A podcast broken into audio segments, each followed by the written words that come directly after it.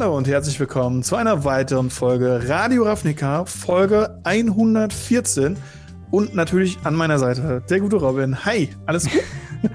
ja, hi. Äh, wieder genesen, könnte man ja, ja fast sagen. Ähm, ja, äh, mir geht's wieder gut. Sorry, dass letzte Woche ausfallen musste, aber ich äh, war entweder auf der Couch und war irgendwas äh, sehr Einfaches irgendwie am Zocken, am, am Tablet oder an der Xbox, oder war krank im Bett und es ging wirklich gar nichts und ich hätte so, so vielleicht ASMR-mäßig äh, so, ähm, so Flüster, ein Flüster-Podcast gemacht weil viel mehr reden ging nicht. Und das wollen wir alle nicht. Äh, dementsprechend nee, also, bin ich schon ganz froh, dass du wieder gesund bist. vielleicht könnten wir so eine Nischen-Zielgruppe in den Podcast-Sachen noch mit abgreifen dann damit, wenn ich die ganze Zeit flüstere. Aber nee, mhm. das haben wir gedacht, macht keinen Sinn und tut meinem Hals auch nicht gut. Äh, aber wie geht's dir denn? Ja, soweit. Äh, super, ich freue mich tatsächlich ein bisschen auf die Folgen. Wir haben wenig, tatsächlich. Mhm. Aber das, was wir haben, ist tatsächlich umso interessanter und äh, diskussionsbedürftiger, habe ich das Gefühl. Wir ja, haben nämlich definitiv. als Folgen, beziehungsweise nicht als Folgen, als Themen haben wir erstens natürlich der Rückblick. Innistrad Midnight Hunt ist rum. Also gefühlt steht schon Crimson Woe vor der Tür. Ja. Und ähm, ja, erste Eindrücke, Pre-Release, andere Formate. Es gibt ja jetzt schon irgendwelche Sachen, die dann halt sich verändert haben, ganz stark verändert haben teilweise. Und ähm, hm. dementsprechend wollen wir darüber auf jeden Fall reden. Dann haben wir eine, Auswo äh, eine Aussage von Mark Rosewater über die Reserved List. Oh mein Gott, er hat Reserved List gesagt. Das ist nicht gut. und dann haben wir, weil wir eben sehr wenig haben, uns mal auf dem Discord von uns umgeschaut und umgehört. Und da wurde vorgeschlagen, wir könnten ja auch mal einen Tribal Clash machen. Das bedeutet, wir nehmen uns zwei populäre Tribes, die historisch gesehen oder auch nicht historisch gesehen gegeneinander gesetzt werden oder wurden hm. und äh, vergleichen die mal. Und da haben wir uns zwei sehr, sehr, sehr alte, coole Tribes rausgesucht, die wir vergleichen. Wenn wir da noch Zeit haben, von ich ausgehen werde, aber schlag mich nicht, wenn es nicht so ist, werden wir noch Ask Us Anything machen und äh, dafür eure Fragen aus dem Discord eben beantworten. Genau, und äh, das ist ein sehr guter Hinweis, denn äh, wir kommen gerade mal zu unserem kleinen Blog, wo ihr uns überall folgen könnt äh, und alles sowas. Denn zum einen, wenn ihr das hier auf YouTube schaut, wären wir euch sehr dankbar, wenn ihr äh, ja, uns hier oder den Kanal abonnieren würdet. Auch gerne bei MTG Blackset vorbeischaut, der macht ja fabelhaften Content. Äh, dasselbe, wenn ihr das als Podcast hört auf Spotify, auf Spotify, auf Apple Podcast, wo auch immer ihr eure Podcasts herbekommt, uns gerne folgen, abonnieren, was auch immer da möglich ist. Ebenso eine Positivbewertung bzw. einen Daumen nach oben, wo es möglich ist. Ähm, hilft uns einfach generell zu wachsen, dass äh, mehr Leute aufmerksam auf unseren Podcast werden. Äh, zu guter Letzt, wenn ihr uns quasi in Kontakt treten wollt äh, mit uns, haben wir Instagram, Twitter, Discord, all das verlinkt in der Videobeschreibung und im Discord könnt ihr dann uns auch zum Beispiel Fragen stellen für äh, das Ask Us Anything, Themenvorschläge einreichen, euch generell austauschen über Magic the Gathering und was auch immer euch bewegt im Leben. Ähm, und zu guter Letzt haben wir auch noch Patreon, patreon.com slash gamery. Dort könnt ihr uns auch finanziell unterstützen, wenn ihr denn so könnt und wollt und werdet dann in der Endcard eines jeden Videos genannt und dann auch nochmal namentlich am Ende jeden, jedes Podcasts.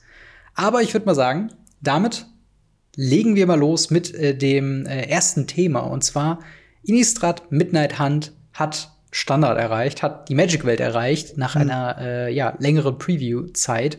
Und ähm, ja, da direkt mal die Frage an dich. Hast du schon Innistrad spielen können oder hast du es schon gespielt? Hast du schon was ausprobiert? Wie war der Pre-Release? Sag mal, wie, wie war es denn? Ja, also ja, habe ich. Ich habe äh, Pre-Release gespielt. Ähm, wir wollten eigentlich Tour the Giant spielen, aber es waren leider zu wenige Leute da was mhm. schade war, weil es hatten sich eigentlich genug angemeldet. Also haben wir dann ein normales Pre-Release gespielt, was auch Spaß gemacht hat. Also ohne Frage, das war ziemlich, ziemlich cool. Und ich habe interessanterweise von äh, mehreren Stores gehört, dass Innistrad wenig im Pre-Release gespielt wurde. Wirklich, hm. wirklich wenig. Ähm, könnte man jetzt natürlich Vermutungen machen, so okay, Player Fatigue, Magic Fatigue, oder ist es, weil die Leute jetzt wieder richtige Formate spielen können und deshalb mhm. aber keine Lust haben auf Pretties. Deswegen, das ist noch ein bisschen seltsamer. Aber ähm, ich habe es auf jeden Fall schon gespielt. Ich habe ganz wenige Karten davon gesehen, die gespielt werden. Aber da gehen wir gleich drauf ein. Hast du Pre-Release gespielt? Ich kann mich nicht mehr erinnern. Nicht, tatsächlich nicht. Äh, ich habe ein Pre-Release-Kit aufgemacht für unsere Pre-Release-Challenge, wo noch mein Video oh, ja. kommt, auf jeden Fall. Äh, für alle, die es vielleicht schon gewartet haben oder erwartet haben. Äh, da kommt auf jeden Fall noch was, aber ich habe es leider nicht geschafft bisher zu spielen. Weder auf Arena äh, aus verschiedenen Gründen, als auch in, in Paper, einfach nur weil es hier halt äh, die letzten anderthalb Wochen komplett äh, brach lag. Mhm. Und äh, aber ich habe es ein bisschen beobachtet, äh, ein paar Streams mir angeschaut, ein paar Videos mir angeschaut, erste Brews gesehen, was sind so die heißesten Karten im neuen Standard, denn so die größte Nachricht kommt ja gar nicht mit den Karten vom Set selber, sondern mit mhm. der endlich, endlich, endlich zu erwartenden Rotation. Wir haben keinen Eldraine mehr. Wir haben keine Broken Bone Crusher Giants, also nicht broken, aber sehr dominierenden Bone Crusher Giants oder Adventure Creatures.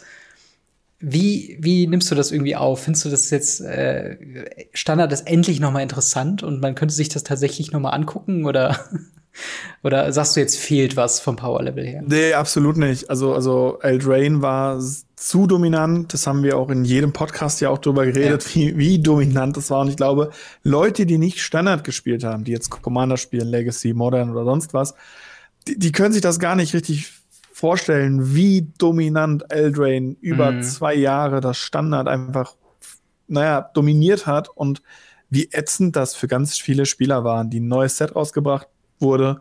Und es wurde gesagt, oh, voll cool, vielleicht können wir damit was. Oh, warte, Bonker Giant. Ja. Oh, warte, da war ja noch was mit Adventure. Oh, warte, was kommt denn da? Es ist ja, auch super, ja, das dass jetzt die Bandliste ein bisschen befreit wurde. Ja, tatsächlich. Äh, wir haben nicht mehr so viele Karten überhaupt auf der Banliste. Ist es, ja. ist es nur noch Omnas? Ich hab's gerade leider nicht am Schirm, aber auf jeden Fall ist zum Beispiel unter anderem Oku gegangen, der einfach von The Pinnacle war. Und ähm, ja. da gab es ja noch ganz viele andere. Once Upon a Time war auch aus dem Set. Wenn ich mir jetzt überlege, Once Upon a Time war immer noch standardlegal bis vor einer Woche. Wo ich mir denke, ja. what? Das, das, es fühlt sich einfach seltsam an. Und äh, ich hätte gern die alte Rotation wieder, sage ich ja jedes Mal. Und ähm, vielleicht hm. bin ich da Old Grampy Blicky, der sagt, nee, also früher war alles besser, aber gefühlt war die Rotation auf jeden Fall früher besser. Ich meine, da kommt sogar jetzt ne, ne, ein Wechsel in der Rotation, wenn ich denn nicht äh, ganz, also ich weiß nicht mal ganz genau die Daten, aber es wird jetzt nächste Season früher eine Rotation kommen als äh, bisher. Und jetzt, wo äh, so draußen ist. Good job. ja, ich glaube, sie haben es halt jetzt, äh, sie nutzen diese Chance mit Innistrad ja. mit dem Doppelset, dass man halt dort eben ein Set vorgerückt hat äh, und das halt thematisch angepasst hat, damit man halt eben diesen neuen Rhythmus da irgendwie reinkriegt. Äh, ein bisschen spät muss ich auch sagen, vor allen Dingen, wenn das wieder darin resultiert, ähm, dass es einfach sich nicht lohnt, Standardkarten zu kaufen, denn sie sind quasi nächste Woche schon wieder draußen. Aber äh, wir gucken mal ein paar Decks, die es jetzt nach äh, der nach dem Aufheben von äh, Eldraine und von den ganzen alten Karten, das ist ja nicht nur Eldraine rotiert natürlich, ähm, aber die es jetzt quasi so geschafft haben. Und tatsächlich ein, also die Zukunft ist grün im aktuellen Standard, so scheint es zumindest. Wir haben mehrere grüne Decks ähm, in den, im Metagame, in den Top 12 äh, Decks mit drin, unter anderem halt Mono Green Agro, Cool Werewolves, äh, Black Green, Celestia Ramp, äh, Sultai Ramp, ähm, und eine Karte oder verschiedene Karten aus dem neuen Set, die da halt auch schon mit drin sind oder mhm. auch sehr dominant sind, sind zum Beispiel, äh, ja, Bry Bridge Tracker, ein äh, 3-Mana 2-3 Human Scout mit Vigilance, der, äh, wenn er ins Spiel reinkommt, investigated, also ein, ähm, ein Clue-Token macht, den man für zwei Mana sacrificen kann und eine Karte ziehen. Und solange wie man ein äh, Token auf dem Feld hat, bekommt er plus zwei plus null. Also quasi eine 3 Mana 4-3 mit Vigilance, der halt eben eine Karte zieht, selbst wenn er selbst zerstört wird. Ähm, wir haben dann äh, Unnatural Growth tatsächlich, eine Karte, die ich nicht erwartet hätte, dass die viermal in einem Deck ich auftaucht. Auch nicht. Das ist eine 5 Mana, ein generisches und vier grüne für ein Enchantment, das sagt, uh, at the beginning of each combat, double the power and toughness of each creature you control until end of turn. Ähm, aber so ein bisschen, also die ganzen neuen Karten sind natürlich ganz schön und gut, aber wir sehen tatsächlich momentan einen Shift in grünen Decks zu äh, einer Karte, die ich auch nicht erwartet hätte, dass sie so prominent Standard dominiert, und zwar Isikas Chariot. Das ist so ein bisschen der neue, ähm, ja, der neue Runner von dem aktuellen Standard, das wir haben. Vier Mana für ein Legendary Artefakt Vehicle mit Power Toughness 4-4, wenn es denn gecrewt wurde. Äh, und zwar kommt dieses Artefakt ins Spielfeld mit zwei 2-2er Green Cat Tokens. Äh, und immer wenn ähm, ja, Ezekiel's Chariot attacks, Create a token that's a copy of target token you control. Also, wenn man nur Ezekias hat und nur die Katzen draus hat, macht man eine weitere Katze. Wenn man noch was Besseres hat, natürlich noch was Besseres. Und man crewt das Ganze Food. für vier. Food Token. Das ist sehr gut. Ja, genau. Naja. Es ist ein sehr, sehr gutes Teil aus Kaltheim, richtig? Genau, genau. Eine Kaltheim Rare, die auch ordentlich im Preis gestiegen ist seitdem. Eine Kaltheim-Karte wird gespielt. Das ist ja schon, schon die, die News. Podcast vorbei ja. können wir so lassen. Das ist schon krass. Also es ist wirklich, wirklich cool, auch einfach zu sehen, dass zum Beispiel nicht einfach Questing Beast da drin auftaucht. Ja, stimmt. Questing Beast war auch sehr äh, die Go-To grüne Karte, die da halt was macht. Aber das Interessante ist halt, dass äh, Seekers Chariot am Ende vom letzten Standard tatsächlich auch schon viel Play gesehen mhm. wird. Und ich habe schon tatsächlich Stimmen gehört, die meinten, das Ding könnte wirklich ein Problem werden, vielleicht in Zukunft, weil du hast keine saubere Lösung wirklich dafür. Wenn du es halt mit Artifact Removal loswirst, hat man immer noch die zwei, zwei Katzen. Wenn man Wrath, hat man halt eben das Chariot, wo dann die nächste Kreatur das Wort crewen kann. Es ist gut gegen äh, ja, Agro-Decks, weil es halt ein, zwei Bodies mitbringt und auch selbst gut blocken kann. Das ist halt auch gut gegen Control. Und es ist halt so eine No, also Zero Downside Karte in so einem Deck. Und äh, dementsprechend sieht man das auch sehr viel in einfach grünen Decks, die es spielen kann. Also eben erwähnt, Cool Werewolves ist auch so ein Ding.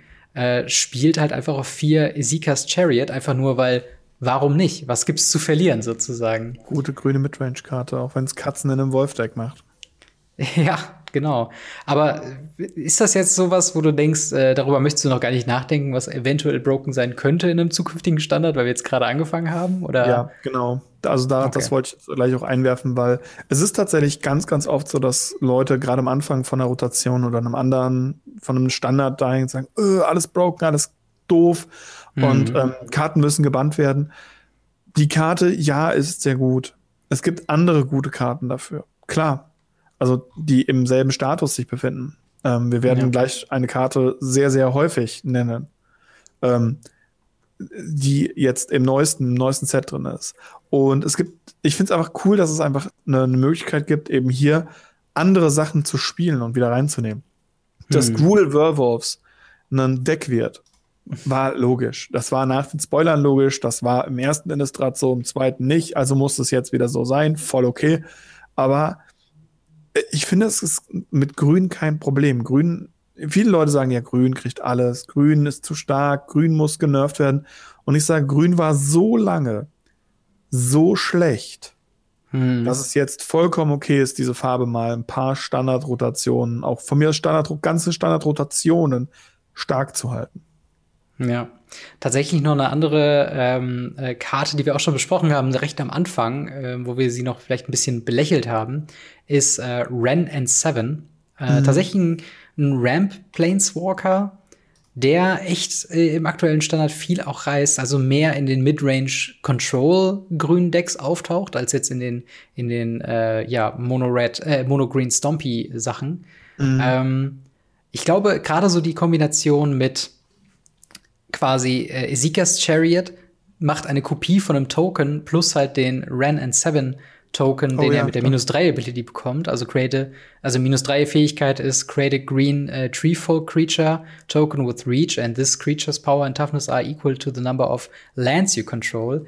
Das kann, glaube ich, schon einfach für viele andere Agro-Decks oder Midrange-Decks halt einfach so ein Genickbruch sein, dass du mhm. sagst, okay, da ist jetzt so viel Power auf dem Board, da kommt man einfach nicht mehr hinterher. Und äh, ja, das ist halt so irgendwie die, die grüne Seite vom aktuellen Standard. Wir haben auch, wie gesagt, sehr viele, auch einfach sehr gute Werwölfe, die jetzt nicht unbedingt nur in äh, Werewolf, Werewolf Tribal Decks gespielt werden müssen, sondern auch an sich gut sind. Zum Beispiel Reckless Stormseeker ist so eine Karte.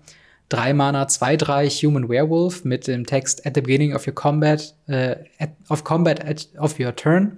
Target creature you control gets plus one plus zero and gains haste until the end of turn.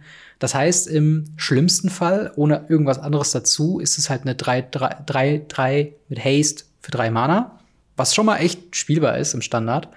Äh, und halt eben Daybound und dieser kann wiederum flippen in eine 3-4 Werewolf-Kreatur mit Storm-Charged Slasher und dem Text At the beginning of your combat of your turn, target creature you control gets plus 2, plus 0 and gains trample and haste after uh, and at uh, until end of turn. Oh Gott. also auf beiden Seiten halt dieser äh, Combat nicht unbedingt Trick, aber halt eben auch was, was super in einem roten Agro-Deck funktioniert. Ja. Was auch, glaube ich, schon in, in Raktors Builds, äh, die halt sehr stark äh, schwarz dominiert sind momentan noch, äh, mitgespielt wird. Ähm, aber die ganzen Karten, die wir jetzt gerade besprochen haben, siehst du die noch irgendwie in anderen Formaten oder ist das halt was, wo du sagst, okay, das ist jetzt gut für Standard, aber die schaffen es nicht in äh, Modern oder Pioneer? Also, sie schaffen es bestimmt in Commander, weil es Werwolf-Karten sind. Ähm, ja, das sowieso. Pioneer kann ich tatsächlich nicht einschätzen. Ich glaube mhm. tatsächlich, dass du wirklich ein sehr starkes rot-grünes Agro-Werewolf-Deck im Pioneer aufbauen kannst. Ähm, ja. Gehe ich aktuell sehr von aus.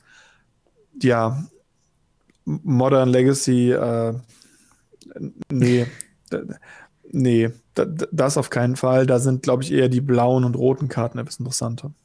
Ja, ja, das stimmt auf jeden Fall. Äh, aber kommen wir direkt mal zu Blau-Rot. Äh, erstmal im Standard, ein Deck, was es auch schon vorher gab, was auch schon vorher sehr äh, beliebt war, ist Is It Dragons. Ein, äh, ja, Is It Control, Is It ähm, Midrange-mäßiges Deck, was halt ganz gerne äh, Goldspan Dragon und Alrons Epiphany spielt. Gerade Alrons Epiphany ist so ein weiterer Kandidat, wo viele Leute mhm. sagen, hm, Bleibt das jetzt für immer so im Standard oder muss da vielleicht mal was passieren? Ähm, denn es geht so ein bisschen halt, wie gesagt, die Control-Route eben mit viel ähm, Expressive Iteration, mit äh, Prismari Commands, Sword Coming, Behold the Multiverse, also so mehr oder weniger sehr klassisches äh, Control-Game äh, wo natürlich die grünen Decks wieder quasi ansetzen mit ihrer Chariot, wenn sie nicht gekontert wird und so weiter. Also es gibt so einen schönen Mix, glaube ich, aus Agro-Decks, die Control-Decks fressen, Midrange-Decks, die die äh, Control-Decks, äh, die die Agro-Decks fressen und halt Control-Decks, die Midrange fressen. Und das hat so ein Sch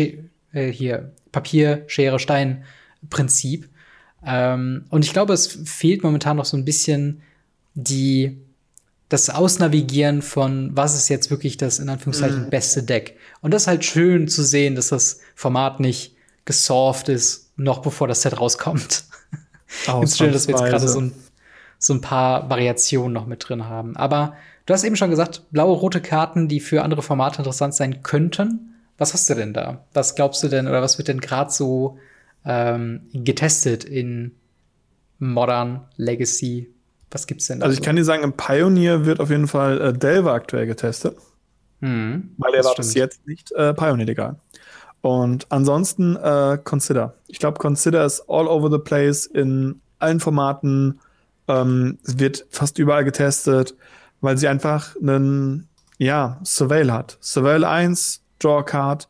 Es steht anders drauf, aber wir sind uns alle einig, es ist Surveil. Und ähm, also wir legen eine Karte von unserem Deck, gucken uns die an, legen die entweder auf den Friedhof oder behalten die oben drauf und ziehen eine Karte. Das hm. macht Phoenix stark. Also is it Phoenix. Das ist äh, im Standard spiele ich das tatsächlich. Ich habe ein bisschen Standard gespielt mit einem blau-roten Snow Delver Deck und hm. äh, bin damit jetzt auf, ich glaube Ende Platin, Anfang Diamond. Irgendwas um den Dreh rum. Und ich habe nicht viel gespielt. Das ist halt pur Agro-Deck. ähm, weil es ja. einfach nur pur, pur ins Gesicht geht. Ähm, und ja, also das ist, Consider ist eine, eine super starke Karte und sie, sie, sie bringt in so vielen Formaten so viel mhm. mit. Das ist echt cool. Vor allen Dingen gerade in Pioneer ist halt wirklich Is it Phoenix und Is it Tempo ähm, ist halt einfach ein sehr starker Archetyp schon vorher gewesen. Also Arclight Phoenix will quasi ne, den Phoenix selbst in Friedhof haben, dann äh, drei Spells äh, im Zug casten, dann wird er äh, am Beginn vom Combat Step werden die Arclight Phoenixe, alle, die im Friedhof sind, aufs Board gepackt. Sie haben Flying Haste, eine 3-2. Und äh, die freuen sich, die lieben Consider. Quasi, Consider ist jetzt so das Brainstorm für Pioneer, könnte man fast mhm. sagen, weil sie packt halt auch noch äh, unter Umständen den Arclight Phoenix erstmal in den Friedhof durch diese Surveil-Mechanik. Ähm, und ich sehe halt gerade eine Liste, die spielt halt einfach eiskalt, vier Opt, vier Consider. Und ja, ähm, was soll man auch sonst machen? Ne? Also der, der Rest ist halt ähm, sehr viele Cantrips eben auch. Sachen wie halt Charter Cores mit einer Graveyard Interaction oder Expressive Iteration, Iteration was halt auch so eine, so eine Sleeper-Karte ist aus Strixhaven, die auch irgendwie keiner vorher auf dem Schirm hatte.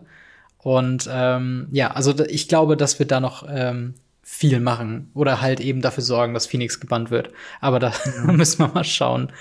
Ähm, ja, vor allem, weil du es ja noch erweitern kannst. Ähm, also ja. Iteration war halt von Anfang an, also für mich zumindest klar, dass die broken wird. Du hast aber auch mhm. noch eine Sache, die mich total überrascht hat und die in den Decks auch viel gespielt wird, und zwar den Prismari-Command. Ja. Der eben auch Karten abwerfen kann und so weiter. Und es ist halt wirklich dieses Zusammenspiel aus eben Consider, einer Karte, die, ähm, also irgendeiner Karte, die mit Spells agiert, ob es jetzt der Phoenix ist, ob es äh, mhm. Delve of Secrets ist oder auch der Magmatic Chandler, den ich gespielt habe. Der einfach ja. nur, wenn du, wenn du vier Spells im Friedhof hast, zweimal nach vier, vier ist und einfach nur ins Gesicht haut. Ähm, ja. Das ist einfach super, super konstant, wenn du dann halt sowas hast wie Iteration, du hast sowas wie die Command. Und nicht zu vergessen, du hast diese, diesen Spike Field oder wie heißt, diesen ein rote Mana, ja. schieß, schieß Spike Field Hazard der gleichzeitig ein Land ist. Das heißt, das ist eine Karte, die den Delver flippt, die aber ein Land sein kann. Hm. Und, und, und das, ja, das ist halt, stimmt. ich glaube tatsächlich, dass das sehr, sehr, sehr, sehr, sehr stark ist und ähm, auch sehr viel gespielt wird demnächst. Äh, hm. Und ich kann es auch eigentlich nur empfehlen, weil das ein echt, echt cooles Deck ist. Ja. Delver of Secrets, wir haben noch ein bisschen vorher auch schon drüber gesprochen in dem letzten Podcast. Ist natürlich immer so eine Karte, hängt sehr von dem Support ab, ob die gut ja. ist oder nicht. Aber ich sehe jetzt hier gerade eine, eine Liste, die vier Delver of Secrets spielt, vier Dracard Arcanist, zwei Sprite Dragons, zwei Young Pyromancer, Brazen Borrower und der Rest halt 30 Spells mit natürlich vier Consider, vier Opt, vier Play with Fire, ebenfalls eine neue Karte. Ähm, und versucht dann natürlich schon den Delver sehr schnell zu flippen. Also, dass man dann wirklich auf dem, direkt eine Instant Sorcery dann hat, wenn man sie braucht. Äh, und halt eben Dreadhorde Arcanist für erweiterten äh, Support. Ich weiß noch nicht, wie stark es jetzt im Pioneer unbedingt ist oder auch im Standard, wie stark da so ein äh, Delver Secrets wirklich sein kann. Aber es ist auf jeden Fall eine spaßige, Spaß, ja, es ist auf jeden Fall eine spaßige ähm, Brew-Around-Idee für halt Leute, die jetzt nicht ähm, das Top-Tier Standard- oder Pioneer-Deck unbedingt haben müssen, weil sonst äh, überleben sie die nächste Woche nicht mehr. Deswegen ist es auf jeden Fall schon mal äh, ja interessant, dass die natürlich Delver of Secrets auftaucht. Ähm, in Modern, wenn wir jetzt mal ein bisschen weitergehen, da gibt's nicht allzu viel, ähm, was da wirklich ausprobiert wurde. Ich meine, Consider haben wir schon eben gesagt, das ist so ein Ding. Äh, die Decks, die früher halt Opt gespielt haben, waren jetzt auch nicht so viele in Modern, aber die, äh, ja, bei denen ist eigentlich Consider strictly better, oder? Hm, ja, nicht immer. Also gerade bei den Control Decks, äh, die weniger mit dem Friedhof interagieren, die wollen vielleicht noch das Opt haben aber grundsätzlich sehe ich hier auch eher den Punkt, dass das Consider zusätzlich zum Opt gespielt wird. Ja. Also es ist einfach ein zusätzlicher Cantrip, es ist zusätzliche Luft im Deck, egal ob das ein Izzet Blitz ist oder eben ein, ein Mentor äh, Miracles Deck. Ähm, ich, ich, glaube tatsächlich, dass da ganz, ganz viel gemacht wird. Interessanterweise mhm. ist äh, aktuell im Modern immer noch diese MH2 hoch. Und mhm, ähm, ja. ganz viele Decks, ähm, die gespielt werden, die aktuell Top-Tier sind, sind einfach von MH2 beeinflusst. Also gerade jetzt dieses Four- bzw. Five-Color Elementals hm. ist all over the place. Und ähm, das kommt jetzt erst. Die sind noch gar nicht ja. bei, bei Midnight Hunt oder Dungeon Dragons oder irgendwas anderem. Die sind immer noch bei Modern Horizon ja. 2, weil das immer noch so einen krassen Impact auf das Format hat. Ja, das ist so ein, so ein Ding. Darüber habe ich mir tatsächlich auch schon Gedanken gemacht, dass es so ein bisschen komisch ist zu sehen, wie, also natürlich ist es besser, dass es quasi so einen Ansatz gibt, ähm, dass jetzt nicht jedes Standard-Set komplett alle anderen Formate mit überrollt. Mhm. Äh, aber es ist schon komisch zu sehen, wie so überhaupt kein Gesprächsthema da ist äh, von irgendwelchen Innistrad oder Dungeons Dragons Karten, die für äh, ja modern irgendwie interessant sein könnten. Ähm, außer vielleicht halt natürlich den Delver Reprint mit neuem Artwork, wenn man es unbedingt spielen will. Ähm, wo ich auch ein bisschen zwiegespalten bin, weil irgendwie fühlt es sich jetzt gerade mit Modern Horizons 2 und dem, was du eben noch meinst, dass jetzt immer noch neue Decks kommen und eigentlich überbieten sich die Decks nur noch, wie viel Modern Horizons 2 Karten kannst du eigentlich reinpacken, ohne dass es komisch wird. Ähm, und das ist so ein bisschen modern aktuell. Findest du es denn auch irgendwie komisch, dass sich das jetzt so, es fühlt sich fast so an, als ob halt aus den normalen Booster-Sets so der Modern-Part so outgesourced wurde. In, wir haben jetzt hier diesen, diesen hohen Punkt, oder als Modern-Spieler hast du dieses eine Set im Jahr, was dein Format grundlegend erschüttern wird. Und danach ist quasi vorbei. Ist das quasi, ist das was, was du auch so siehst, oder ähm, glaubst du, dass das äh, eher nicht so ist? Also ich sehe das ganz genauso, dass da wirklich das Problem besteht, dass einfach dieses, dieses Power Level, Power wurde aus Standard aktuell outgesourced. Ähm, Ja. Das hat man auch damit gemerkt, dass eben Throne of Eldraine, wo es eben noch nicht outgesourced war, einfach ultra dominant war. Es war nicht dominant, weil es das krasseste Set ever ist. Es ist ein sehr starkes Set, ein sehr schönes Set, ein sehr gutes Set. Aber danach ging es mit der Powerkurve immer weiter nach unten. Und natürlich Mhm. ist das da noch dominant. Das ist dasselbe Problem, was wir damals hatten, als äh, Merodin rauskam. Wir hatten Merodin, danach kam Kamigawa. Niemand wollte eine Merodin-Karte weggeben, weil Kamigawa war halt nicht gut. Und die Leute Mhm. haben angefangen, Merodin so, äh, schon wieder dieses Affinity, oh, schon wieder Artefakte, oh, muss das sein? So, das, das zu sehen. Und ähm, ich glaube, das passiert hier auch. Und um das aufzuhalten, haben sie es geoutsourced. Was das jetzt für Decks, beziehungsweise für Formate wie Pioneer bedeutet, die ja eigentlich jetzt aktuell nur von Standardsets Mhm. leben, es sei denn, sie fangen irgendwann auch an, und Sets auch Pioneer. Pioneer ich hoffen. Ähm, Ja. auf jeden Fall ist es halt so, dass ich halt da sage, ähm, dass, dass sie versuchen ja mit Pioneer diese Brücke zu schlagen zwischen Standard, Mhm. Pioneer, Modern. Du hast einen Weg, den du gehen kannst. Warum brechen sie jetzt da alle Zelte ab? Das finde ich, das finde ich echt nicht gut. Ja, also was halt noch, also ich glaube halt Modern ist so ein, so, ein, so ein Thema für sich mittlerweile geworden, weil, also ich habe noch so ein bisschen im Hinterkopf so diese äh, ne, ne ganz anfängliche Zeit, wo ich gerade angefangen habe, wo mal so Standardkarten tatsächlich irgendwie aus, äh, mal ausprobiert wurden und da wurde auch mal ein Janky Brew irgendwie gemacht, so weil die eine Karte ganz gut interagiert mit ein paar anderen Karten. Und ich habe so ein bisschen das Gefühl, nicht, dass das gar nicht mehr passiert, aber es passiert halt weniger mit weniger Erfolg, sage ich jetzt mal. Es gibt jetzt weniger so diese ähm, Karten, die, äh, keine Ahnung, wie äh, ein Arven Mind Sensor zum Beispiel. Mhm. Das war halt so eine Karte in, in äh, Amonkhet, unter anderem, die halt im Standard selbst nichts gemacht hat, aber in Modern halt eben oder auch Legacy eben sehr äh, hilfreich war, auch wenn sie da natürlich schon vorher legal waren. Ja, ja, genau. Aber halt eben dieser Reprint halt eben einen interessanten Punkt hatte. den Preis auch Und- einfach runtergedrückt hat, man konnte sie mehr spielen Genau. und machen und tun. Andere Dinge wie Screw the Critics aus ähm, Ja. Äh, Äh, Ravnica. Ravnica Allegiance. Genau, wo man dann irgendwann gesehen hat, okay, das ist tatsächlich eine Karte, die kann man spielen, die, die behalten Mhm. wir jetzt einfach in anderen Formaten ebenfalls. Und ähm, ja, heute hast du so, wenn du was in, in, in die Formate reinnehmen kannst, dann ist es broken wie Valky oder irgendwas anderes und muss unbedingt geändert werden. Hm. Oder es wird halt einfach nicht in die alten Formate reingedrückt. Das ist ein bisschen, Ja. ist ein bisschen schade. Und vor allen Dingen, ich denke, das ist auch natürlich immer aus einem aus einem äh, Neuspieler-Aspekt.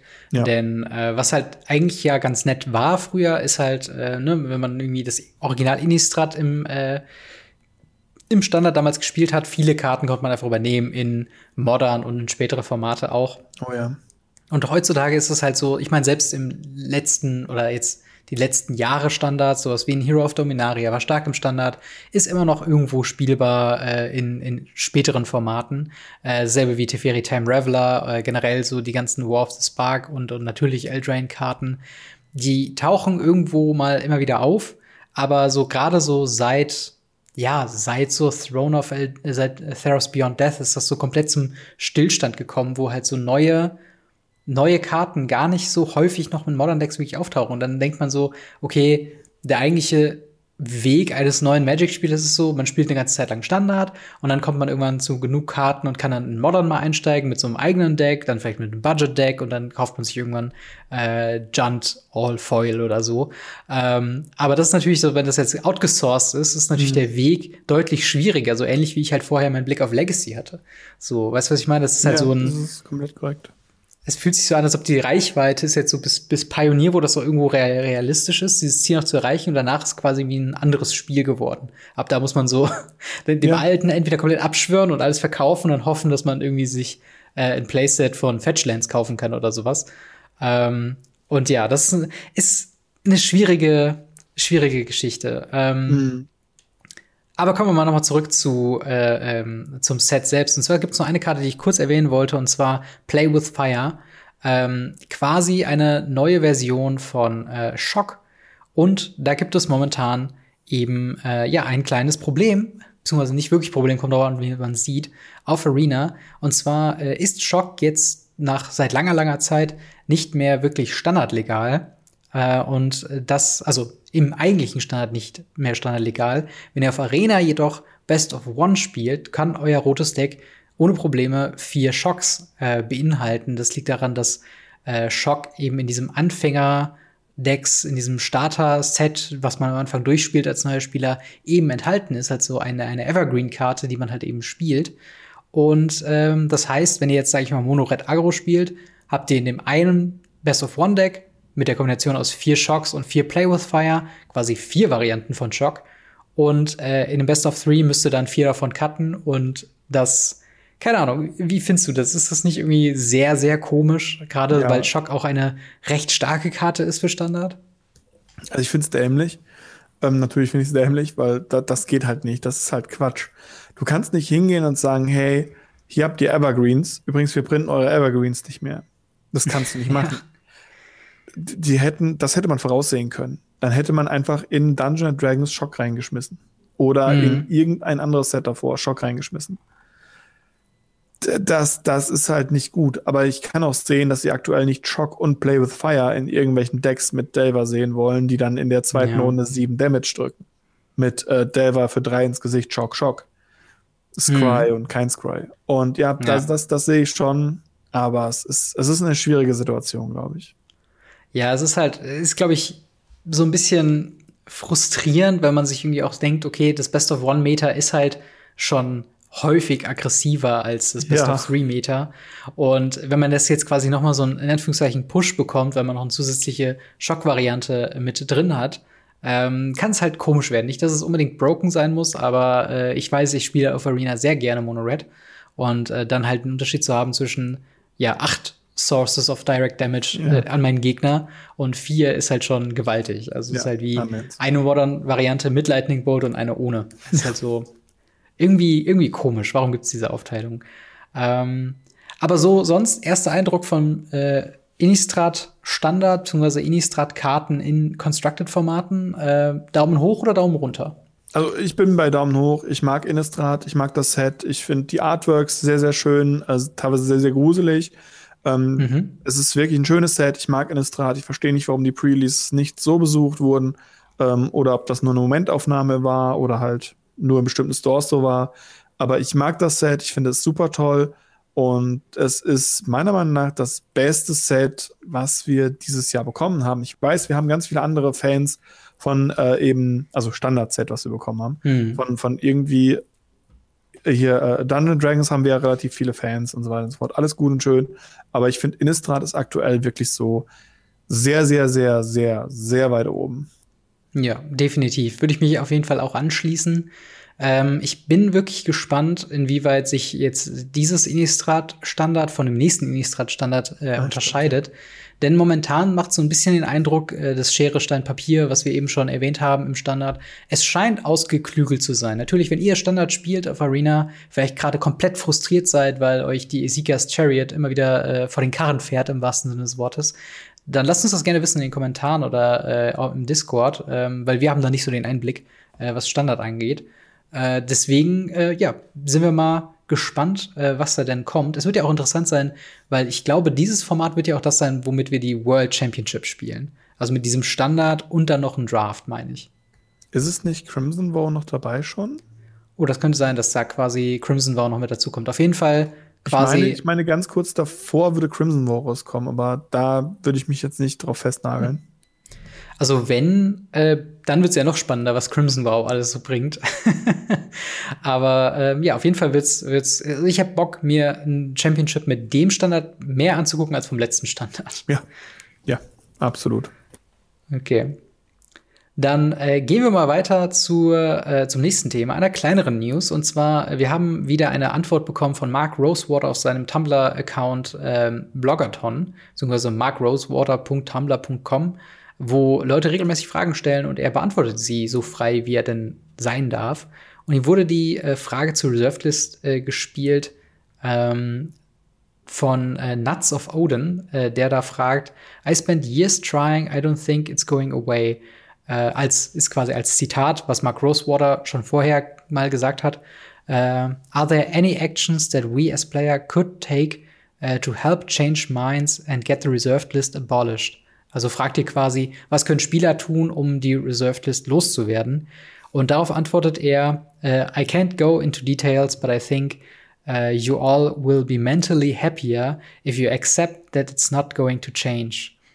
Also er kann keine Details nennen, aber wir wären alle deutlich glücklicher, wenn wir es einfach akzeptieren würden, dass die Reserved List bleibt, wie sie ist. Ähm, was natürlich ein nüchternes Thema ist für Leute, die sich erhofft haben, dass da vielleicht ein Change kommt. Aber ähm, wir haben ja auch schon länger und ausführlicher über die Reserved List geredet. Äh, schaut ja. da gerne auch mal in unsere Diskussion rein. Also es soll jetzt nicht nochmal pro-contra Reserved List Thema sein. Aber erfüllt es deine Erwartungen oder bist du jetzt mehr enttäuscht, dass da nichts passiert? Nee, es ist genau das, was ich erwartet habe. Weil ich habe von Anfang an gesagt, ich bin zwar nicht für die Reserved List, aber ich weiß, warum sie existiert und sie können sie nicht abschaffen. Das habe ich damals schon gesagt, das sage ich heute. Und mhm. äh, Mark Rosewater bestätigt mich in dieser Aussage. Weil Mark Rosewater selber ist ein, ein Gegner der Reserved List. Er, er findet ja. die Reserved List doof, er findet sie kacke. Was auch einfach daran liegt, sie beschränkt ihn ja auch. Er ist ja Head Designer. Mhm. Und ja. er muss sich immer mit so einem Deckel auf dem Topf, auf dem heißen Topf der Brodel, wo, wo er einfach Ideen hat und Spaß haben will und coole Karten designen will, hat er immer diesen Deckel oben drauf. Mhm. So, die Länder dürfen nicht besser sein als. Oder äh, bestimmte Artefakte können niemals in diese Richtung gehen, weil. Und ähm, soweit ich weiß und von dem, was ich auch mitbekommen habe, ist Mark Roswell auch nicht daran abgeneigt, eben ältere Formate zu machen. Wenn mhm. äh, die Informationen damals richtig waren, war er derjenige, der eben diesen Beta Rochester Draft bei der, hm. ich glaube, 25-jährigen oder 20-jährigen Jubiläum von Magic. Bei irgendeinem, bei irgendeinem Jubiläum von Magic gab es ja. eben einen Beta Rochester Draft mit sehr, sehr, sehr vielen Berühmtheiten. Und ja. ähm, da, das war ein großartiges Event und soweit ich weiß, hat das auch Mark, Mark Rosewater eben so gesagt. Das ist unsere Vergangenheit, die können wir nicht leugnen, die sollten wir nicht leugnen, die sollten wir nicht abstreiten, die sollten wir eher zelebrieren und feiern. Das kannst du mit der Reserved List nicht, weil du kannst nicht einfach sagen, hey, lass uns doch mal einen Ice Age Remastered machen, wenn 50 mhm. Prozent davon auf einer Reserved List ist. Auf der anderen Seite, ja. wie gesagt, ähm, sie wird nicht gehen, sie kann nicht gehen und äh, es macht, gibt Gründe, warum sie nicht gehen kann und gehen wird. Ähm, ich weiß für dich auf jeden Fall das sehr, stimmt. sehr schade, weil es halt einen Preis ja, geben wird. Also, was heißt schade? Es ist halt so das Ding, ähm, ich habe nie wirklich erwartet, dass jetzt der große Push kommt, zumindest nicht ohne Grund äh, wenn es jetzt irgendwas gäbe, ähm, sie versuchen noch mal einen Legacy-Push zu machen oder so oder einen Vintage-Push und machen deswegen irgendwie eine, eine Paper-Version mit vielleicht Gold-Border-Sachen von dem Vintage Cube oder Power Cube, den sie auf äh, Magic Online oder sowas machen, dass man das zum Anreiz nimmt, um vielleicht noch mal was zu verändern. Wobei das wäre ähm, ja legal. Genau, genau. Goldborder, das ist ja genau das, was ich meine. Äh, ist ja, also wenn sie sowas hätten, dann würde ich schon eher erwarten, dass sie vielleicht irgendeine Ankündigung diesbezüglich mhm. vielleicht machen. Aber ähm, mir war schon irgendwie klar, dass es wahrscheinlich nicht ändert. Ähm, ich finde halt, mich würde wirklich mal diese Details, die er da, äh, von denen er nichts äh, sagen kann, ähm, würde mich echt mal interessieren, was so die Gespräche waren und an welcher Instanz das quasi gehindert ist. Ist es wirklich ein mhm.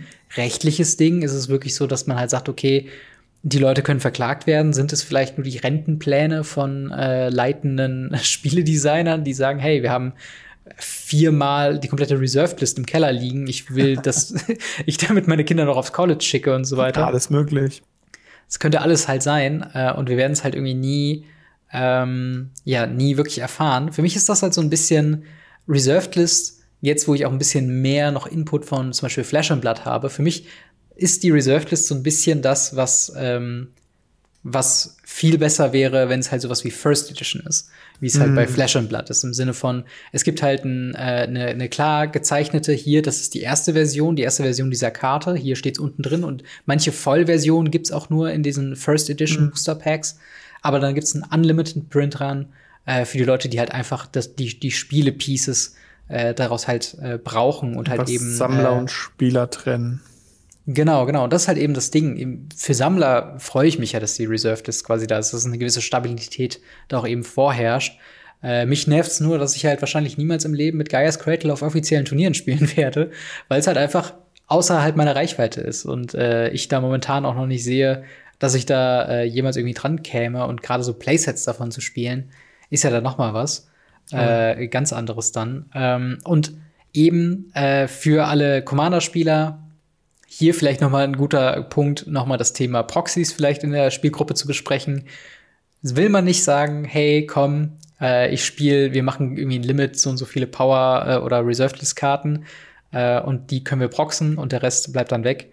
Ähm, ja, findet eure eigenen Regelungen. Commander kann man proxen, wie man will. Also das nicht äh, nur im Commander. Das ist tatsächlich dasselbe, was wir jetzt neulich auch schon auf Twitter habe ich mit ein paar Leuten diskutiert.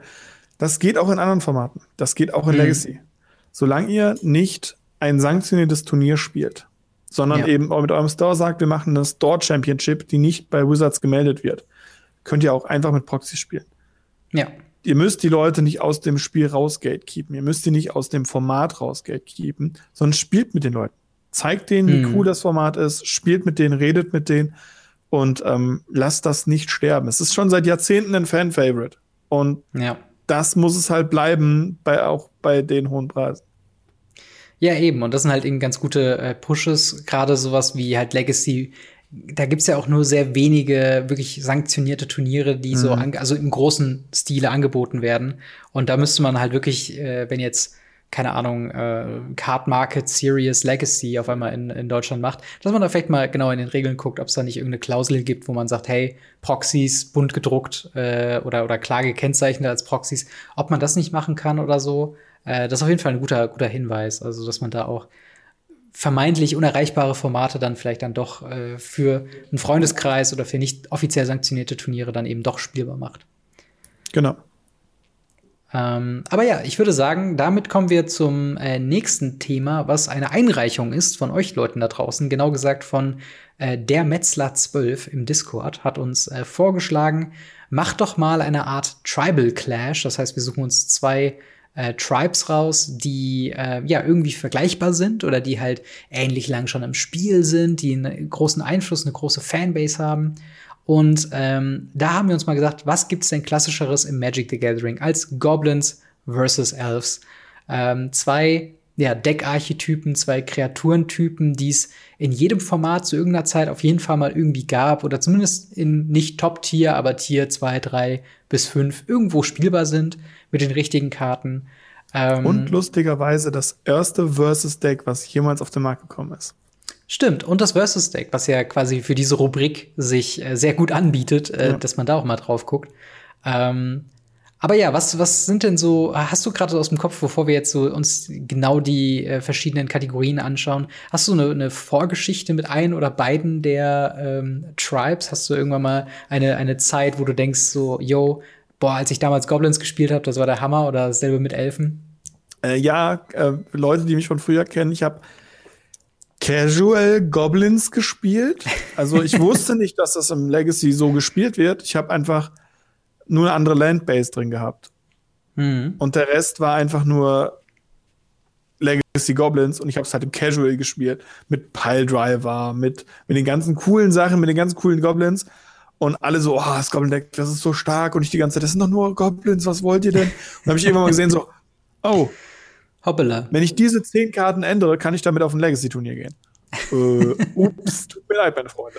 Also das war ein sehr nüchterner Moment. Mit Elfen habe ich nur äh, damals die ganz harten Zeiten, wo Elfen noch unendlich viel Leben gemacht haben. Und äh, das tatsächlich auch äh, gespielt wurde in sehr vielen Casual mit unendlich Leben oder unendlich Mana und dann unendliche Kombination mit Wins. Elfen waren für mich immer eine Combo-Tribe. Ich weiß nicht warum. Ja, also Combo assoziiert man mit Elfen ja deswegen, weil sie halt einfach sehr viel Mana mitbringen. Und mit sehr viel Mana mhm. kann man sehr viel dummes Zeug anstellen. Ähm, aber also Elves weiß ich auch, dass es gerade ein aktuelles äh, Legacy oder dass es halt immer so ein Evergreen im, im, im Legacy ja. ist.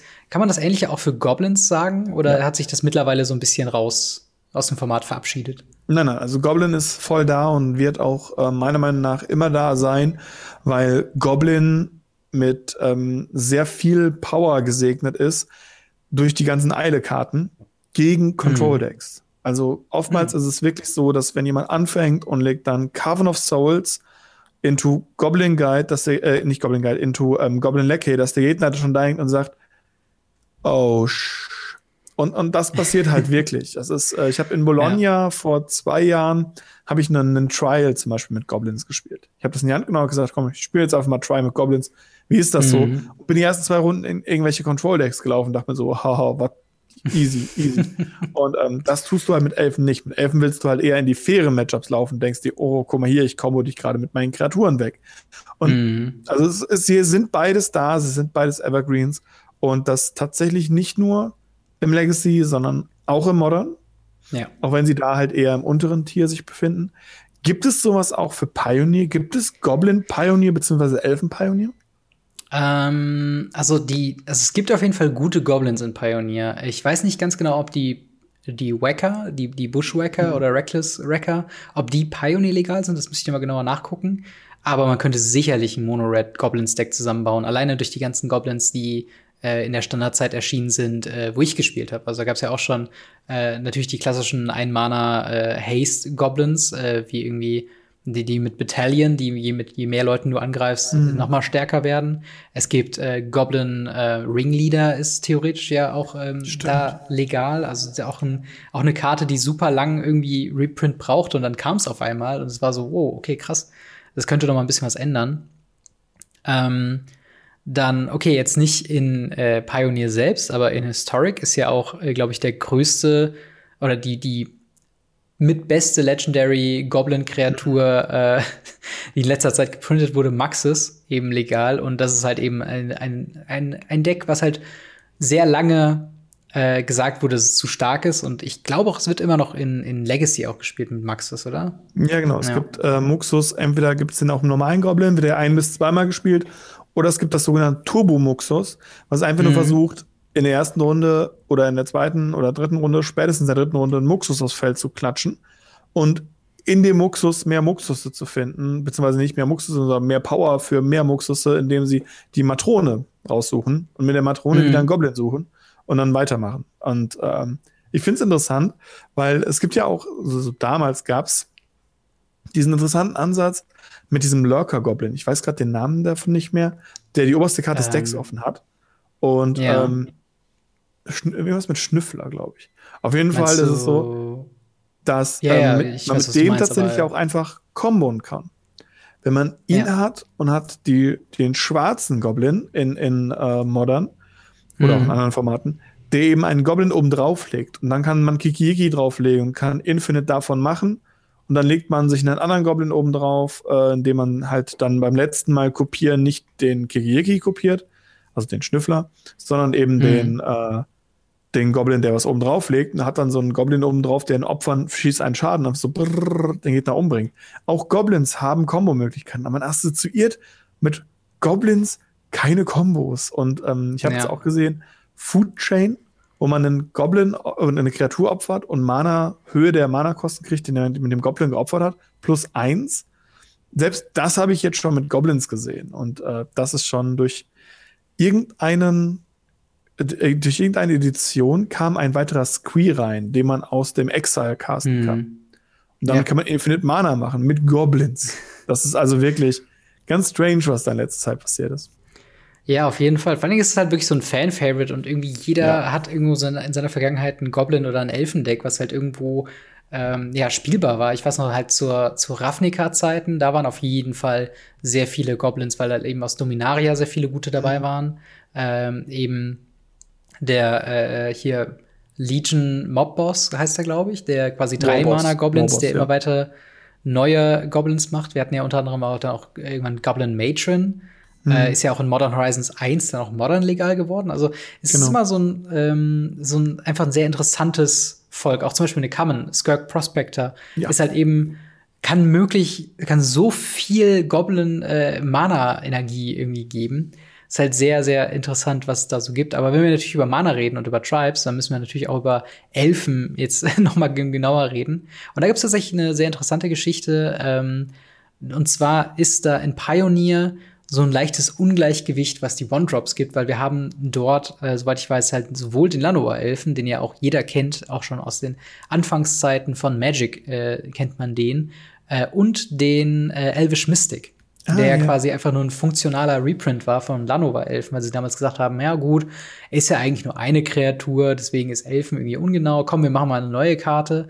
Interess ist ja, ist ja egal so und nennen das einfach Elvish Mystic und benennen den quasi als, ein, äh, als eine Person. Und so lassen sich halt selbst so ab Pioneer sehr starke ähm, Ramp-Decks und halt, halt irgendwo sind das ja dann auch quasi Elfendecks oder Ramp ist auch sehr häufig assoziiert einfach mit Elfen, ähm, einfach sehr schnell bauen, wo es dann halt nicht in Crater of Behemoth geht, wie in äh, Legacy Modern, aber halt dann eben in ähnliche große Kreaturen, die dann eben, äh, ja, alles äh, anstellen. Also, weiß nicht, ein Elder, äh, Elder äh, Gargaroth oder wie der hieß. ich glaube, wenn man den früh genug castet, mm, machen die meisten Decks auch nichts mehr. Ja, das aber, stimmt. Ähm, Genau, äh, zum Beispiel ein paar andere bekannte Vertreter aus dem, aus dem Elfenvolk habe ich mir jetzt mal rausgeschrieben. Lanua Elf, eben schon erwähnt, der klassische Ein-Mana, Tab für ein Mana, 1-1-11, kennt jeder oder jeder kennt so eine Karte, die was ähnliches macht. Äh, Elvish Archdruid ist, glaube ich, noch mal so ein bisschen der hat noch mal in Modern, glaube ich, sehr viel auch gemacht und gerade mhm. als er auch in Historic kam, der hat so Elfen ein echtes Deck in, in den jeweiligen Formaten gemacht, oder? Ja, das auf jeden Fall. Also da, der war, der war ziemlich, ziemlich gut. Und ähm, eine ähnliche Funktion hat ja auch der neue aus, ähm, aus, aus Dungeon Dragons, der halt im Endeffekt ja. eine Cradle ist. Also der ja, genau, genau. für ein grünes für jede Kreatur, die du hast, für 3 Mana 3-3. Und ähm, der Archdruid ist halt so ein bisschen, er gibt halt Plus Plus und, und macht Mana mhm. und, und macht anderes Zeug und das ist, es ist wirklich, wirklich cool. Und dann, diese, gerade diese Lord-Vielfalt ist etwas, was, was Elfen in letzter Zeit ganz viel bekommen hat. Sie haben diesen Imperfection, Imperfection oder wie er heißt, gekriegt. Mhm. Ähm, ja, der auch mal plus 1 plus ja. 1 gibt und irgendwie 1 Einser beschwören kann. Dann hatten sie, wie gesagt, den Archstuhl. Sie haben eine andere Kreatur, die irgendwie, ich glaube, für jeden Wald dir Mana gibt und dann nochmal plus 1 mhm. plus 1. Und natürlich damals die klassischen Lords, also der elfische ja. Champion der einfach allen anderen Elfen plus 1 plus 1 und Forest Walk gibt. Ähm, ja. Auf der Karte steht drauf allen Elfen. Das hat sich geändert. Ähm, die, damals war, war Lord noch ein Begriff. Und ein Goblin Lord war kein Goblin, sondern ein Lord. Und das haben sie geändert. Mittlerweile sind diese ganzen Lords auch Zombie Lord, Elfen Lord, Goblin Lord, mhm. geben dafür aber allen anderen Zombies oder allen anderen Elfen nur die Effekte. Ja. Und ähm, das war damals halt noch ganz cool mit den Forest Walk und mit, mit, mit Mountain Walk. Äh, erinnere ich mich noch gut dran mit Mountain Walk und Blood Moon. Das war damals mm. total beliebt, weil man einfach so reingehen kann. Oder was ich mit Elfen gemacht hatte, beziehungsweise was gegen mich gemacht wurde, so ist es richtig, war dann mm. der Elfen Champion und dann eine Triade aus dem allerersten Ravnica, die sagte, mhm. wenn die ins Spiel kommt, kannst du dein Deck dann im Forest suchen und dem den Gegner geben. Mm, und auf einmal hatte ich einen Forest verstehe. und wurde einfach ja. überrannt. so ein bisschen die Spreading Seas mit Mehrvolk-Geschichte yeah, genau. so. Äh, deine Mehrvolks bauen sich auf und dann denken so, hä, die sind alle nicht stark genug. Und dann, ah ja, du hast jetzt übrigens auch eine Island. Oh, danke. Oh, warte. Ja. Und dann oh, wird man so überrannt einfach. So, ja. ja. Das stimmt. Solche, solche Interaktionen gibt's halt auch in letzter Zeit nicht mehr so häufig, mhm. zumindest nicht in Standardsets. Ich meine, äh, eine Spreading Seas Variante, okay, jetzt reden wir über Mehrvolks, die eigentlich nicht zum Tribal Clash dazugehören, aber irgendwie auch, ähm, da gab es ja tatsächlich noch einen, der einen ähnlichen Effekt hat, eben für eben das Mehrfolg-Deck. Äh, zwei. Genau, genau. Ähm, sonst, was ich mir noch aufgeschrieben habe, auch ebenfalls ein Historic, äh, nee, nicht Historic, äh, Jumpstart-Addition. Wir hatten ja bei den Goblins Muxus. Und äh, bei Elves kann man eigentlich schon sagen, dass es äh, der Allosaur Shepherd ist. Oh ja. Allosaurus Shepherd. Äh, eine Einmana, deine Spells können nicht mehr gekontert werden und quasi ein Overgrowth bzw. Crater of Behemoth irgendwie noch mit eingebaut.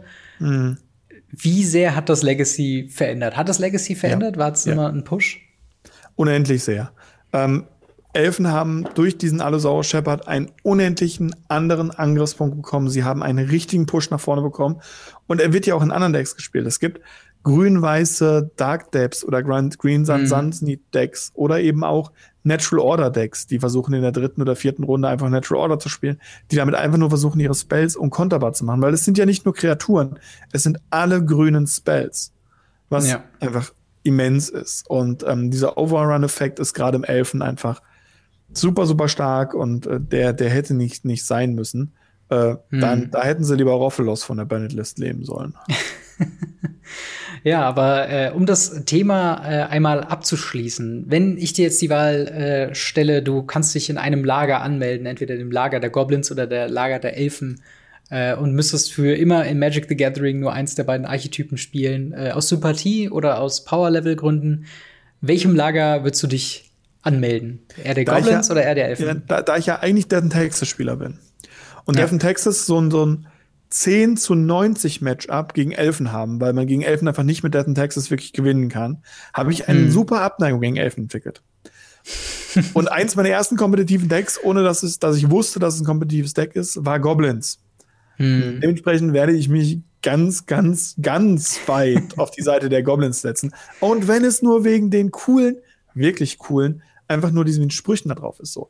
Er ja. ist der Boss, weil er weiß, wie man dem Lava ausweicht. Mhm. Geil, ja. Oder ja. eben mein Lieblingssatz, eben daraus, unterschätze niemals unendliche Dummheit in unendlicher Anzahl. ja, das ist eigentlich ein ganz guter Punkt. Tatsächlich würde ich mich auch den, äh, den Goblins verschreiben, auch wenn ich, ja. glaube ich, ähm, objektiv oder so objektiv, wie man eben sein kann bei so einer Rubrik, ich glaube, so overall wären Elfen das stärkere ja. Deck, zumindest so grob archetypemäßig, jetzt über alle äh, quasi in, im Durchschnitt gerechnet durch alle Formate und alle ja. möglichen Decks, die man bauen kann, sind Elfen, glaube ich, schon stärker. Ähm, ja, aber ich mag halt auch zum Beispiel. Genau, Underdog-Bonus. Und ich mag halt aber auch eben so Goblin, ähm, nicht unbedingt Goblin-Karten selbst, aber assoziierte Karten mit Goblins, so halt eben Goblin Grenade, Goblin Bombardment, auch Goblin Lore. Das charakterisiert irgendwie diesen Tribe so krass in eine mhm. Richtung, wie man es halt bei Elfen irgendwie nicht hat. Die sind halt irgendwie, klar, sie machen Mana und sie machen Elfball und sie überrollen dich. Aber Goblins hast du halt irgendwie diesen komödiantischen Effekt, wie du eben sagst, mit dem, mit dem Lore-Text. Du hast auch sowas wie Goblin-Lore, wo du halt auch schon merkst, okay, es kann sinnvoll sein, aber es ist sehr random, es ist explosiv, es ist so dieses, ja, so dieses Kernelement von, von Rot in, in Magic. Ähm, und halt eben auch zum Beispiel Sachen opfern, um halt eben noch den letzten Schaden durchzukriegen und so weiter. Finde ich einfach eine, eine coole Flavor und ich habe selten, dass Goblin-Figuren in einem Fantasy-Universum meine Favorites sind, aber in diesem Fall sind Goblins wirklich meine Favorites, was äh, ja. das angeht. Wenn ihr uns sagen wollt, was eure Favorites sind, Kommentare, Discord, Twitter, Instagram, irgendwie erreicht ihr uns. Genau, und vor allen Dingen äh, lasst uns wissen, welches quasi das nächste Tribe Clash sein soll, wenn wir denn oh, noch ja.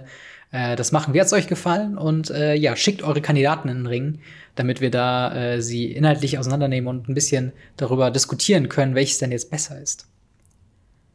Aber ich würde sagen, das bringt uns auch schon, schon in Anführungszeichen, äh, zu unserem Ask Us Anything, wo ich direkt mal reinschauen möchte in unseren Discord, was wir denn da so für Fragen haben und äh, ja, was ihr denn so von uns wissen wollt. Es ist ja schon wieder eine Minute her, seitdem wir da mal wieder aufgearbeitet haben. Deswegen fangen wir einfach mal an. Und zwar äh, haben wir äh, DK, der fragt, äh, glaubt ihr, dass Wizards of the Coast Leih- oder Zeitarbeiter in ihren Betrieben oder Druckereien einsetzt, um Betriebsspitzen äh, abzubauen. Also ich schätze mal, glaubt, äh, ich schätze mal, die Frage geht so in die Richtung, glaubt ihr, die stellen halt zeitlich begrenzte Arbeiter ein, um halt eben die ganzen Produkte mit reinzuräumen? Ähm, ich weiß es ehrlich gesagt nicht. Hast du irgendwie Hintergrund, wie so das Verfahren abläuft bei den Druckereien in, äh, ich glaube, Dänemark sind sie in Europa, ne? Ähm, nee, in Europa ist es Belgien.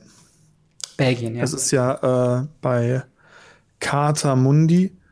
Ähm, also, soweit ich weiß, ist es bei den Druckereien undurchsichtig, weil Carta Mundi ganz, ganz viel wirklich ähm, auf Verschlossenheit und so weiter setzt.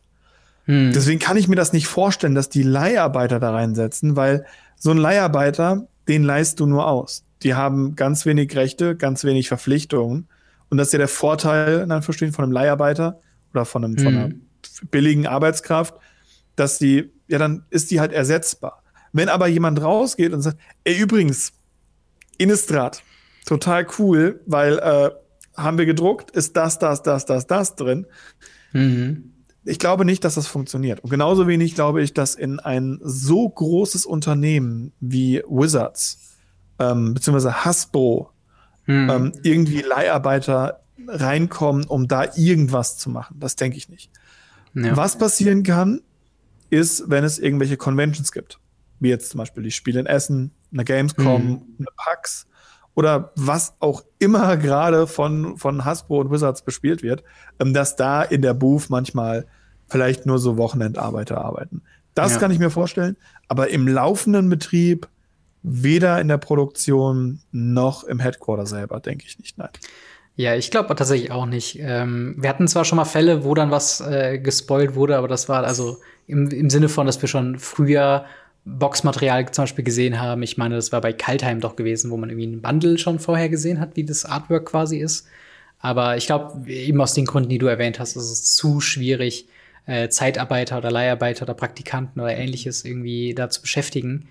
Ähm, deswegen, ja, würde ich dir da auf jeden Fall zustimmen.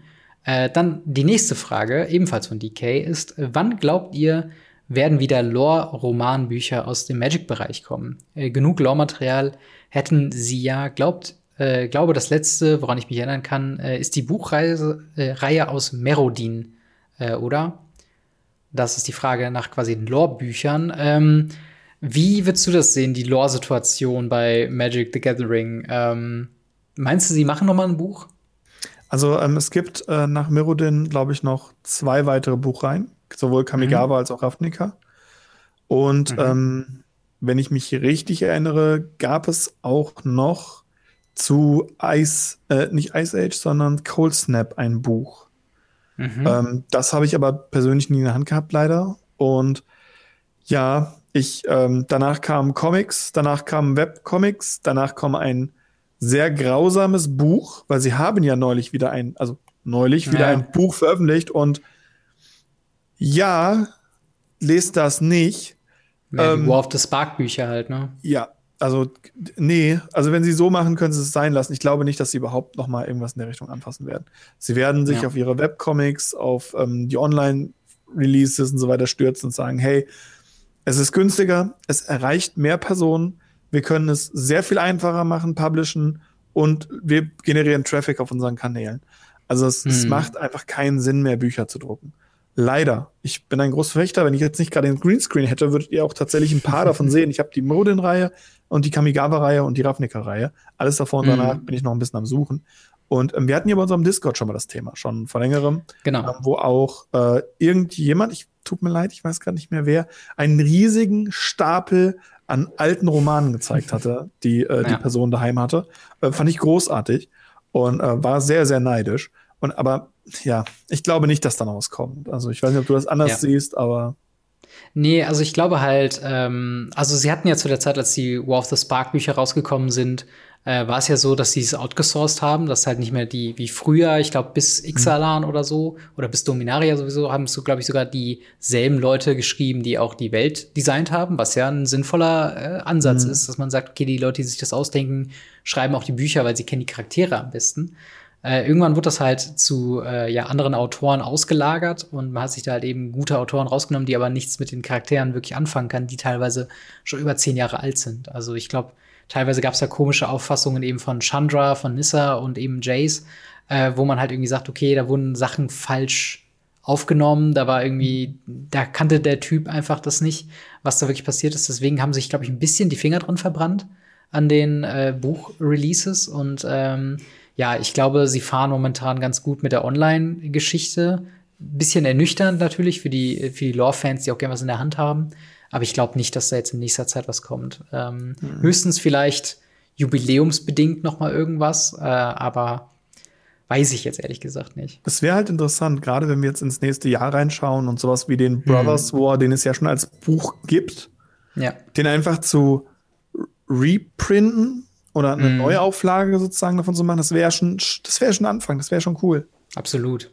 Und auch wieder der Hinweis, weil äh, ich den schon häufiger gehört habe, äh, es gibt die alten Bücher auch als E-Books. Äh, ich weiß leider nur nicht wo, weil ich keinen E-Book-Reader tatsächlich selbst besitze.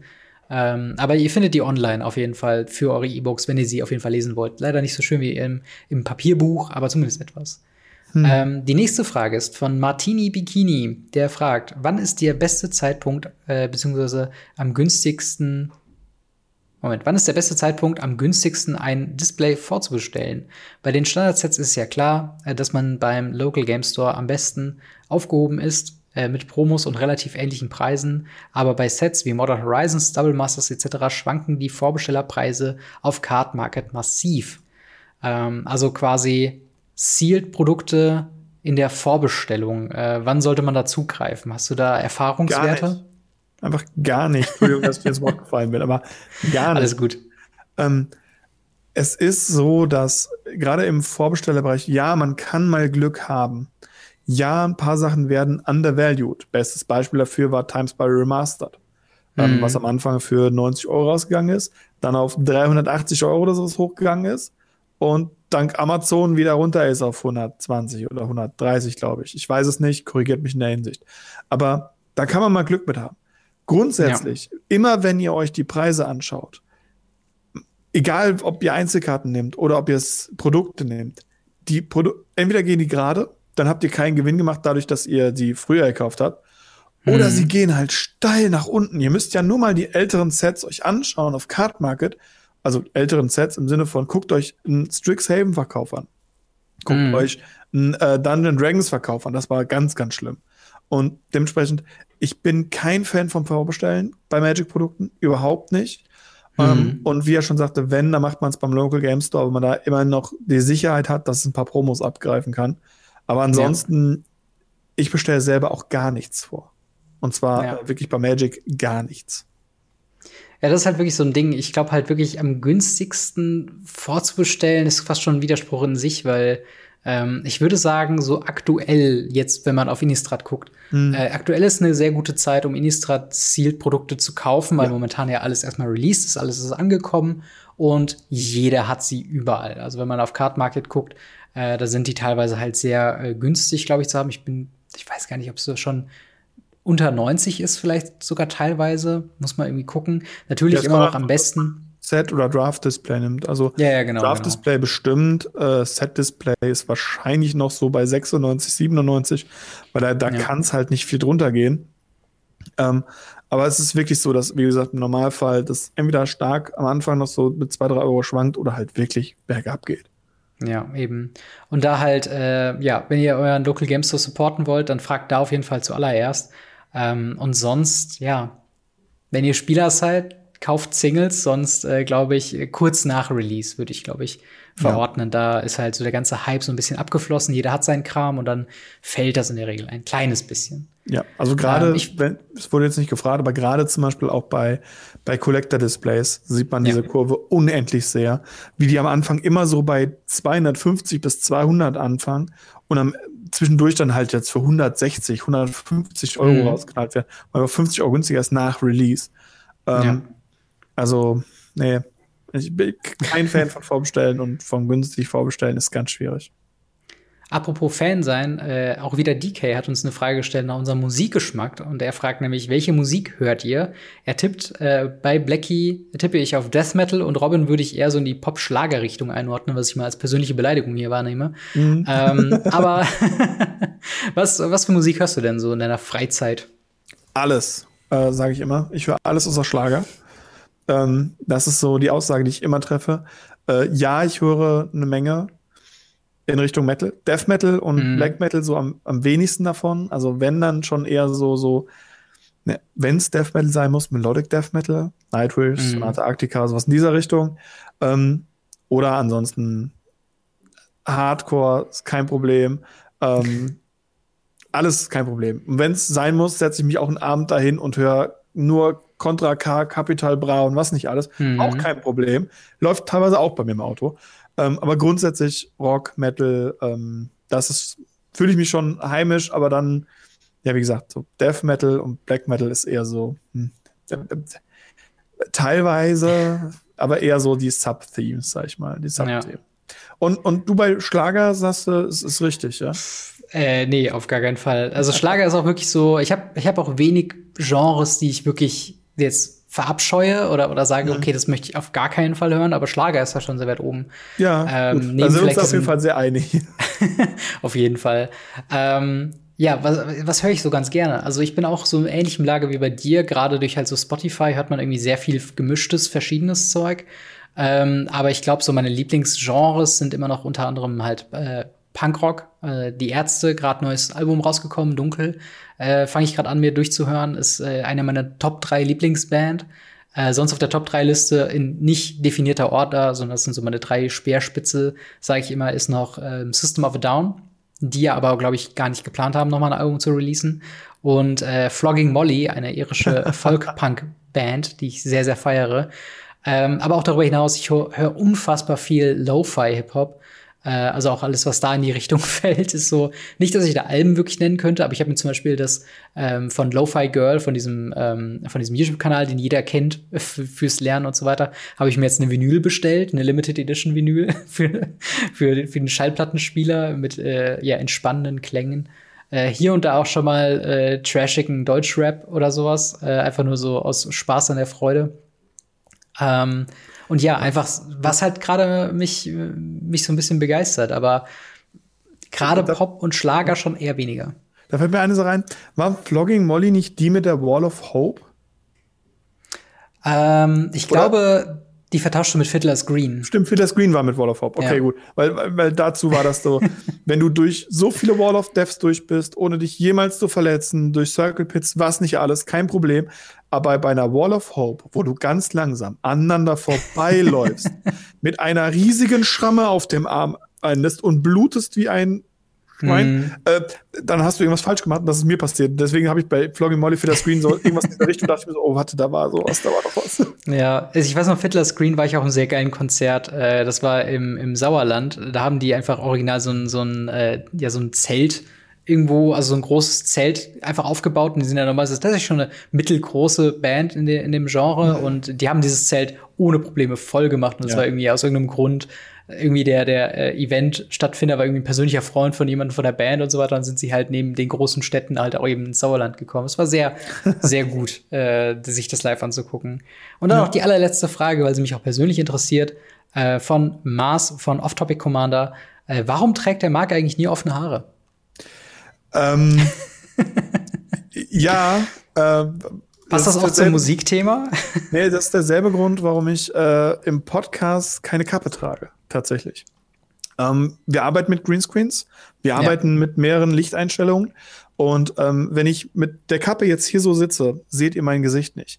Wenn ich die Haare mhm. offen trage, ist es wahrscheinlich so, dass der Greenscreen so hart und so viel Arbeit ist, ähm, für die Leute, die es nicht wissen, ähm, zu 99,9 Prozent macht Robin hier die hauptsächliche Arbeit. ähm, und äh, wenn ich dann noch die offenen Haare drin habe und er dann anfangen darf, diesen Greenscreen auf meine offenen Haare anzuwenden, damit ich nicht diesen grünen Schimmer drum habe, mhm. ich glaube, dann werde ich endgültig aus Berlin mit einem Pfeil erschlagen. Und, nee, ähm, so, so, schlimm ist es gar nicht, aber es macht das Green Keying schon, schon einfacher auf jeden Fall.